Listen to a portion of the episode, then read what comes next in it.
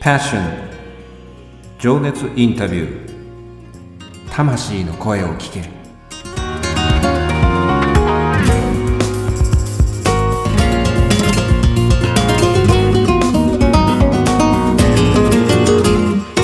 ポッドキャストディレクターのあっちゃんです。この番組は様々な分野で活躍されている魅力的なあの人。この人の熱いパッション情熱の根源にある魂の声を5人のインタビューナビゲーターが様々な角度から聞かせていただく情熱インタビュー番組です。本日のインタビューナビゲーターは私、当番組のディレクターあっちゃんが務めさせていただきます。そして3日目のゲストはこの方でございます。えー4月3日金曜日の、えから始まります新番組ヘルシーマネー豊かさの見つけ方新パーソナリティでいらっしゃいます綱田美也さんです。皆さん本日もよろしくお願いいたします。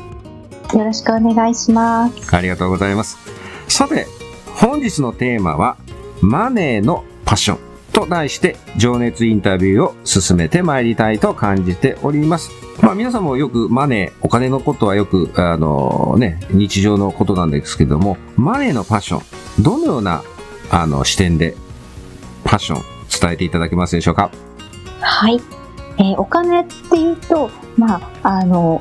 何か体験をするときにお金を払って体験をさせてもらったりとか、まあ、自分の代わりに応援をしてくれたりとか、可能性を広げてくれたり、えするようなものです。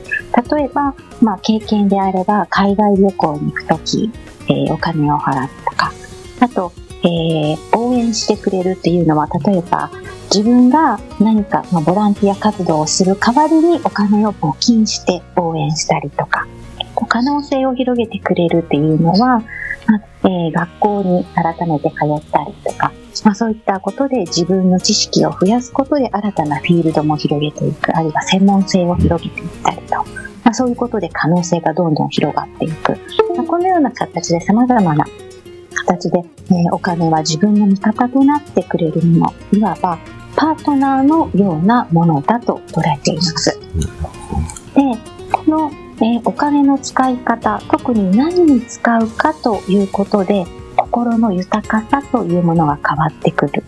というところで、えーこのお金の、えー使い方、えー豊かさの部分に意識して、えーマネーの部分ですね、お話をしていきたいと思います。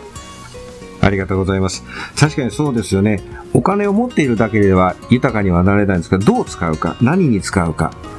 明日4日目にそのお話が出てくるかと思いますので、楽しみにしたいと思います。皆さん、本日もありがとうございました。ありがとうございました。